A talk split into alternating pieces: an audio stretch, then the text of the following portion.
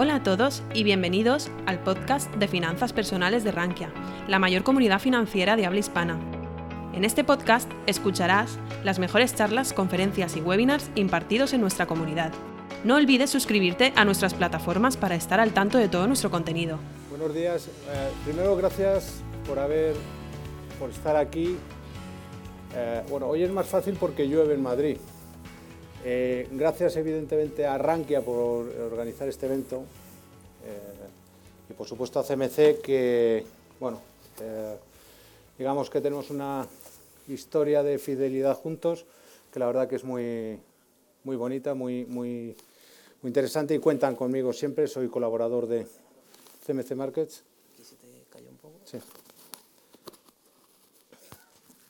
Vale. Bueno, yo os quería contar eh, un poco el por qué creo que la banca es clave. Eh, entiendo que algunos de los que estáis aquí me, me, conocéis. Esto que voy a contar ya lo he, ya lo he eh, contado. Voy a profundizar un poquito más. y el por qué la bolsa no está cayendo.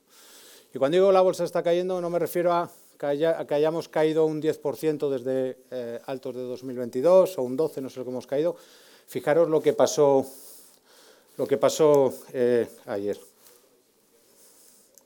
Teóricamente, aquí, vale. Bueno, esto es lo que os quiero contar. Quiero empezar desde octubre de 2022 para que entendáis lo que, perdona, es que no veo nada. Desde octubre de 2022 para que veáis lo que eh, pasaba entonces, junio de 2023, realmente vengo saltando por las conferencias que he ido dando para ir contando lo que ha ido pasando y entendáis por qué es tan importante lo que está sucediendo ahora. Ver un poco de actualidad, lo que ha pasado con el sectorial bancario europeo desde el colapso de Silicon Valley Bank y qué es lo que podemos esperar.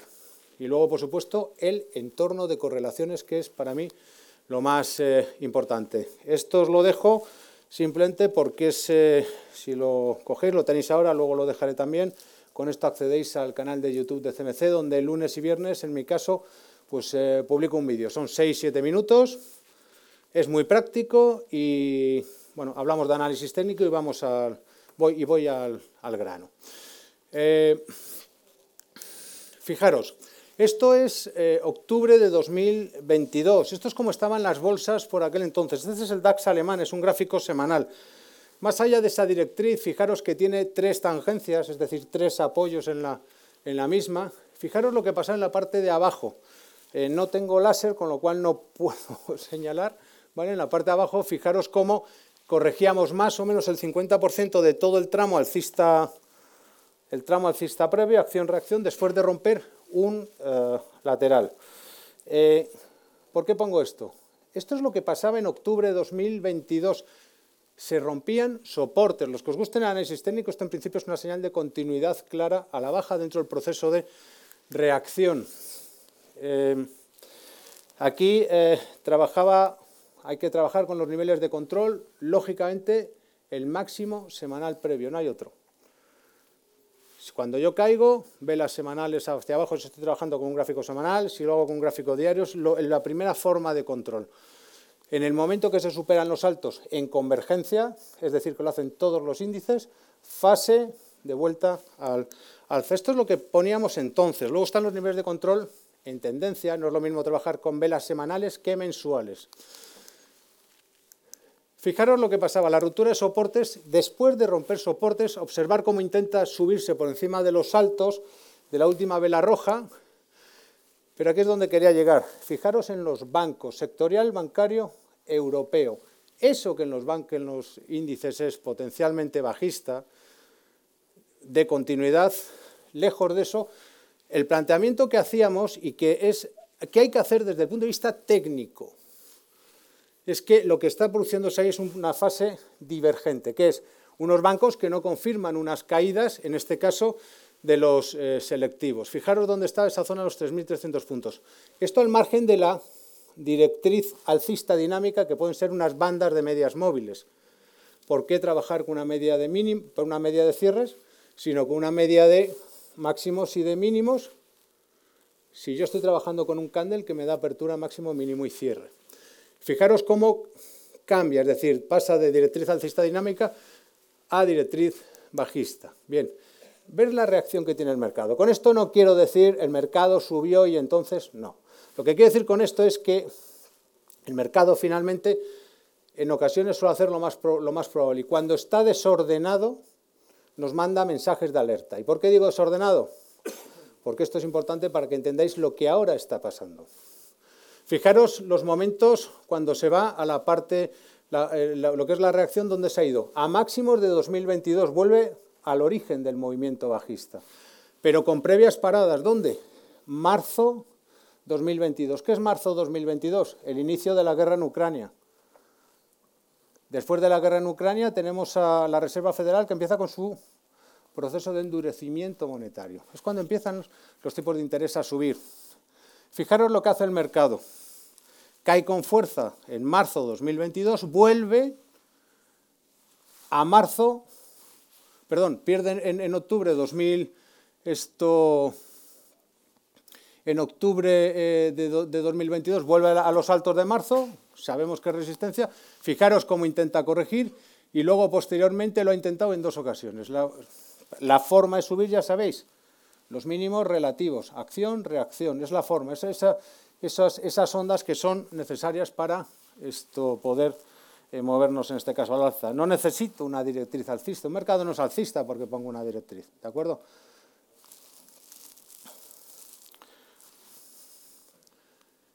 Y esta es la situación que en junio me encontraba en Barcelona, que dábamos también una conferencia y vamos a a la ciudad condal pues a dar una conferencia también con Rankia. Y esto es lo que teníamos. Después de llegar a zona de altos, el mercado flexionaba, reconocía la zona de resistencia, perdón, de soporte por abajo, que es la línea naranja. Aquí sí que es verdad que podemos trastear y trazar una directriz, prueba y error. Si tiene tres tangencias, significa que esa directriz es buena. Ya sabéis que podemos trazar líneas por donde queramos, siempre que tengamos dos puntos, cuando tenemos tres confirmadas es otra cosa. Probablemente sea algo que dirige al mercado. Fijaros lo que pasaba en marzo. Doy un salto ahora a los bonos, simplemente para que lo tengáis en cuenta. Este es el Bund alemán, esto es un gráfico mensual y actualizado. En marzo veis, la, vela que tenemos eh, ahí arriba, ese velón mensual. Esa es la ruptura de los bonos a la baja en precio, subida de rentabilidades. Y eso es cuando empieza la Reserva Federal a subir tipos de interés, que empezamos en Europa, también hay nosotros detrás. Esta es la caída de los bonos. Hombre, es razonable que esto en un momento dado empiece a flexionar al alza. Fijaros lo que hace arriba, un lateral. Todo el proceso alcista que se ve es la fase de expansión cuantitativa por parte del Banco Central Europeo y todo eso que ha pasado también se ha desarrollado en Estados Unidos. La ruptura de soportes, ¿cómo se rompe? Con un velón mensual, punto. Y a partir de ahí, fase de reacción. ¿Por qué señalo y pongo esa línea apuntando a la baja? Porque este es el boom, si veis el Bobel, que son cinco años, pues es exactamente lo mismo, rompen en convergencia el mismo lateral, con la diferencia de que ahora el Bobel no está siguiendo. Significa esto que se está desinvirtiendo la curva. ¿Que va a haber fase de reacción? Ni lo dudéis. La cuestión es cuándo. Eh, se está hablando que hay una oportunidad histórica en bonos, claro, Fijaros dentro de toda la fase de caídas el momento en el que te puedes meter, hay muchos, ¿no? Pero fijaros la dificultad que hay a la hora de identificar un punto. Lo que sí que es cierto es que ahora, con esta divergencia, digo una divergencia porque el Bobel no sigue, pues eh, es probable que empecemos a tener ya algo y hay que empezar a construir desde, desde ahí. Este es el Eurostox 50, porque lo que hace el DAX lo hace el Eurostox, no puede ser de otra manera. No veréis subir al DAX y el Eurostox no. Cuando suben las bolsas suben todos, subimos todos. Fijaros que el movimiento es idéntico, también rompió soportes. Yo no puedo decir que se han roto soportes y entonces, como no nos hemos ido para abajo, significa, significa nada porque hay que tener en cuenta lo que comentamos de los, de los bancos. Y este para mí es eh, uno de los gráficos que define absolutamente todo. Fijaros, el SX7R arriba, sectorial de bancos. Esto es también de junio de este año. Abajo el DAX alemán. Fijaros enmarcado en rosa el momento de la ruptura por, lo que es zona de soportes. Fijaros que no lo hace el SX7R. Este es sectorial de bancos que incluye a bancos fuera de la eh, Unión Monetaria. Eh, al margen de que eh, hayamos llegado, de acuerdo a la parte alta, fijaros lo que sucede. Tenemos una, y por esto es peligroso lo que está pasando, y es muy relevante que los bancos no hayan roto aún soportes. Observar la divergencia de espejo a la que tuvimos en octubre de 2022. ¿Qué decimos? Que en octubre de 2022 rompen los selectivos, los bancos no. ¿Qué han hecho los bancos? Se han ido por encima, lo veis arriba, sombreado en rosa, de los altos de 2022 y cuando llega el DAX y compañía se frenan antes. Eso es la divergencia de espejo. Eso que me está diciendo, que el movimiento ha ido muy rápido y demasiado lejos. Ya sabemos que a cada acción le corresponde su fase de reacción. Otro detalle, eh, lo que sucede con la... Pues que es que no veo, me estoy quedando... A ver si me puedo poner aquí. Lo que sucede, eh, fijaros la caída desde máximos, ¿veis esa línea roja que tengo apuntando a la baja en el SX7R? Bien, esa es la caída que se produce tras el colapso de Silicon Valley Bank, que está todo esas velas negras en marzo de 2000 de este año. Fijaros cómo después de caer, los bancos no han recuperado los máximos previos. Mirar que el DAX sí lo ha hecho. ¿Qué lectura podemos sacar de aquí? Y esta es lo que, eh, que además de esa divergencia de grado mayor, tenemos una de grado menor. Significa que el mercado está eh, lanzándonos un mensaje serio de algo está pasando. No, eh, poner sobre la mesa la cantidad de elementos de cuestiones macro y fundamentales que probablemente escuchéis a lo largo de la jornada. Claro que hay causas que pueden provocar una gran caída en la bolsa. La cuestión es cuándo. No es otra cosa, porque a mí la caída que hemos visto estos días atrás no me vale nada, al margen de que alguien pueda operar en plazos más cortos. Si alguien va en el intradía, evidentemente cada día es un, es un, momento, un momento distinto. Fijaros cómo las bandas de medias móviles quedan eh, soporte, resistencia, fijaros qué bien recogen las cotizaciones. Esto es lo que nos encontrábamos en su momento. Yo os diría que estuvierais atentos sobre todo a estas cosas. Porque, mirar, esto es el DAX. En esa caída que se producía y llegábamos a esa zona de soporte, esa línea roja que tenemos abajo, es un gráfico semanal. Esto es un gráfico diario.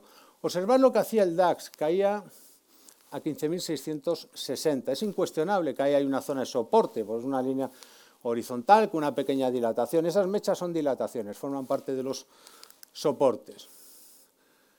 Eh, claro, se produce un eh, rebote desde esos niveles, fijaros cómo ataca soporte y se produce la reacción. ¿De acuerdo? Esto es el Eurostox. Es lo mismo, pero no es lo mismo. Y me explico. ¿Por qué? Pues porque depende cómo veamos y analicemos ambos gráficos. Fijaros, la cosa cambia aquí. ¿Por qué cambia aquí? El movimiento que se produce de cuando yo veo los gráficos juntos, que es por cierto lo que dice la teoría de Dow, que son los principios elementales del análisis técnico ¿Recordáis eso que dice que las medias han de confirmarse entre sí? No sé si es el segundo o tercer postulado o lo que sea. Bueno, observar los detalles que hay. Un ataque de zonas de soporte del Eurostox con cierre por debajo del mismo. El mercado no cae. El mercado se nos va para arriba. ¿Tiene sentido? Tiene sentido, porque la caída es divergente. Y estamos hablando de un mercado que sabemos que está en zonas resistencias, pero que está soportado. Es más, Previamente el DAX intentó escapar, ¿lo veis? Eso es una señal de compra, es una señal de nada. Eso es una dilatación como una catedral. Observar dónde se queda el Eurostox en esa salida por la parte de arriba del DAX. Fijaros, y esto es el problema que hemos tenido, no sé cómo se estará yendo en la bolsa, pero es que llevamos así desde junio. Por eso está siendo tan complicado lo que está pasando en el mercado. Esto es una recopilación ya de todo a cierre de ayer porque esto tiene, y perdonad que no tengo puntero, pero la segunda no, aquí la segunda, fijaros cómo escapa también por arriba, el DAX, Fijaros cómo el Eurostox lo vuelve a negar, de resistencia a soporte. Fijaros cómo por la parte de abajo, viniendo desde arriba, pierdo de nuevo soportes. Está sombreado en rosa, porque si os fijáis, ahí no lo, no lo hace. Divergencia alcista. Fijaros cómo el Eurostox finalmente intenta tirarse a la baja y me voy al otro y nones. No es que los soportes y la resistencia sean ruptura en falso, no, no. Es que el mercado está soportado, es que es muy difícil darle la vuelta. Es más, no sé si os habéis fijado en un detalle arriba del todo, ahí escapan en convergencia. La única forma de librarte de algo así es trabajar con la vela que rompe. ¿Qué quiero decir? Eh, esto el análisis técnico, sobre todo, es mucho de sentido común. Si yo tengo una vela semanal que rompe una zona de resistencia, la pregunta que yo me tengo que hacer es si esta ruptura es buena, ¿qué hace el precio volviendo por debajo de los mínimos de la misma? Nada. Esa es mi única forma, en base yo os hablo de mi experiencia, la única manera de salir corriendo y saber que eso es una eh, otra dilatación, en este caso convergente. Y fijaros lo que acaba finalmente pasando. Ruptura está sombreado en verde, por eso estamos cayendo. Ahora la ruptura teóricamente es buena, la cuestión es, con esta ruptura que estamos viendo aquí, fijaros el rebote que hemos tenido en las bolsas, que ha sido extraordinario. La vela semanal es un cirio, pero así. DAX y Eurostox. Fijaros la vela semanal. Lo que no cabe duda es que ese, lateral ha sido roto a la baja. La vela, ¿qué es lo que hace? Llevarse los altos de la vela de la semana pasada y llegar a los de la anterior. En principio, teóricamente la caída estaría finalizada, teóricamente. Eh, fijaros en el caso del IBEX 35. ¿Por qué digo teóricamente? Porque yo estoy tomando las referencias de los índices disco, los cuales son el CAC, que ha roto hace dos, dos semanas, al igual que el IBEX, y el FTSM italiano, que no ha roto nada con lo cual tengo que tomar la vela que rompe con origen en 9.400 puntos. Si superamos 9.400, teóricamente la fase de reacción de ese movimiento ha acabado y estaríamos listos para irnos a zona ya de máximos de nuevo. Pero, y esta es la cuestión, porque claro, ya me diréis, esto es el IBEX 35, fijaros lo complicado eh, que, que está, esas caídas y esos rebotes tan extraordinariamente fuertes un simple eh, detalle. Este es el Nasdaq. Ver las líneas blancas que tengo trazadas, que están trazadas, las tenéis que tener trazadas. Eso es la zona de soporte. En el gráfico semanal, en principio esa zona estaba aguantando. Los bancos en Europa, la tecnología en Estados Unidos. Lo extraño es que eh, la tecnología no caía. Cuando cayó fue finalmente la semana pasada. La cuestión es si estamos con lo siempre, ¿y por qué los bancos no caen en Europa? Es decir, si Estados Unidos se va a caer, ¿por qué no rompen los bancos a la baja? Pues porque a lo mejor está canalizado y hoy sabemos que está canalizado. Fijaros en un gráfico semanal el Nasdaq. Fijaros la caída que ha tenido. A bandas de medias, apoya en la directriz alcista dinámica. Está canalizado. Por supuesto que desde aquí se puede lanzar a la baja, pero ver la vela verde que ha sacado, que es netamente alcista. Eso en principio es una corrección, visto lo visto, mirar a la izquierda las bandas de medias, como a Suje también, teóricamente el mercado ha bajado a apoyarse, ¿por qué no se va a ir para, para arriba? Y esta es el kit de la cuestión para mí, los bancos. Este es el, eh, el CFD Bancos Europa. Representa perfectamente al SX7R y el SX7. Zona 105, SX7E 435 XX7R. Aquí estamos hablando de la zona 5045, 50, una cosa así. Esos son velas semanales. Al margen de la directriz alcista, fijaros cómo está soportado. Fijaros cómo no cae. Y es contrario una explicación de por qué las bolsas no terminan de caer con la crudeza que debieran caer. En amarillo, esa elipse es la divergencia que se genera tras Silicon Valley Bank. Mirad compararlo con el DAX. En morado, la divergencia alcista.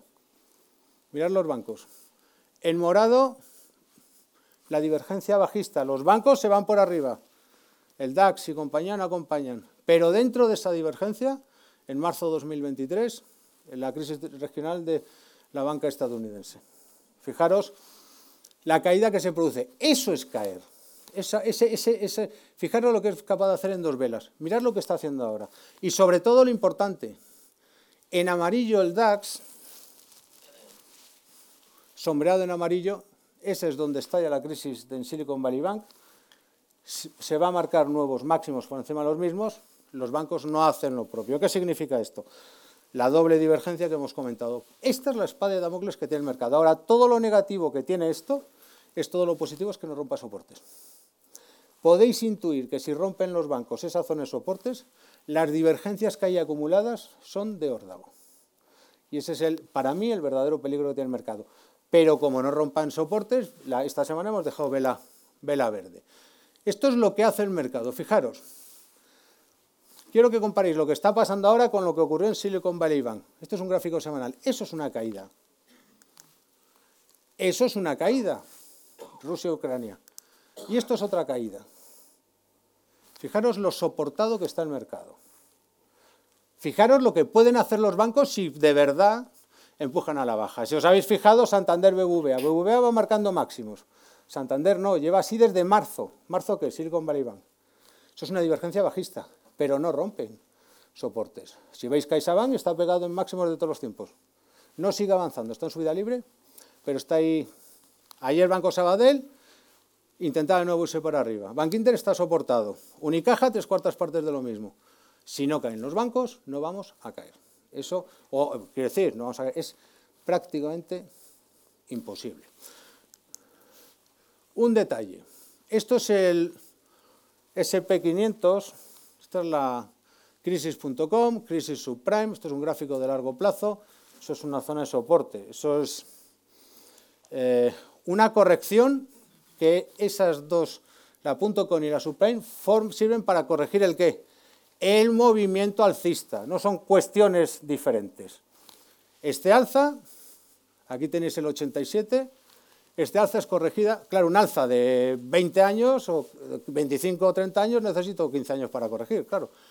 Estamos en esta pata. Aquí no estoy reflejando la recuperación que ha habido del mercado, esa fase de reacción, eh, porque esto gráfico es de Barcelona. Pero quiero que os fijéis en lo que sucede ahí, cómo el SP500 llega a los altos previos. Fijaros lo que hacía el Dow por aquel entonces.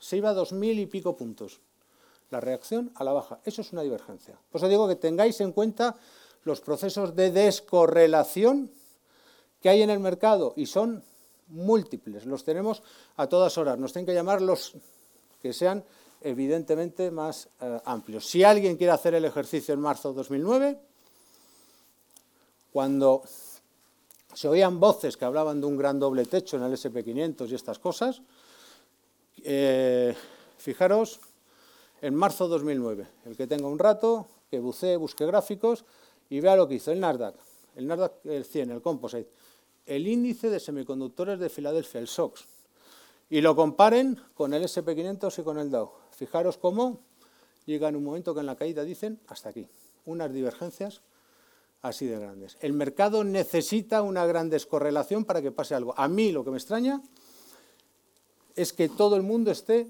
entre comillas, cantando que el techo que hemos visto. Mercado, cuando, os lo digo, cuando se produjo esto, a mí esto me pilló gestionando carteras. La única manera de salir de ahí fue que en dos rotaciones que hicimos nos habían echado dos veces. Un mercado en subida libre arriba del todo me echaban. Y cuando no entiendes el mercado y ves esa divergencia, te quitas. Con el tiempo, a eso le llamamos crisis subprime.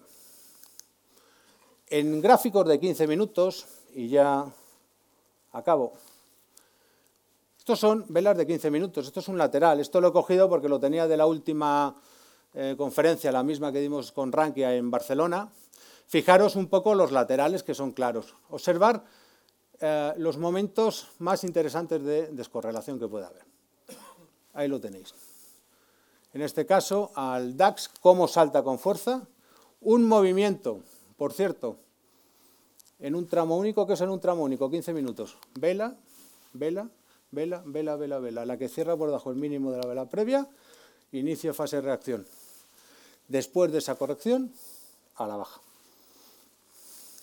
Lo digo para que lo eh, tengáis en, en cuenta. Y bueno, esto básicamente esto es lo que os quería comentar. Muchas gracias. Si te ha gustado nuestro podcast, te invitamos a que nos lo cuentes en los comentarios. Además, no olvides suscribirte a través de tu plataforma favorita o el blog Rankia Podcast para estar al día de todas las novedades.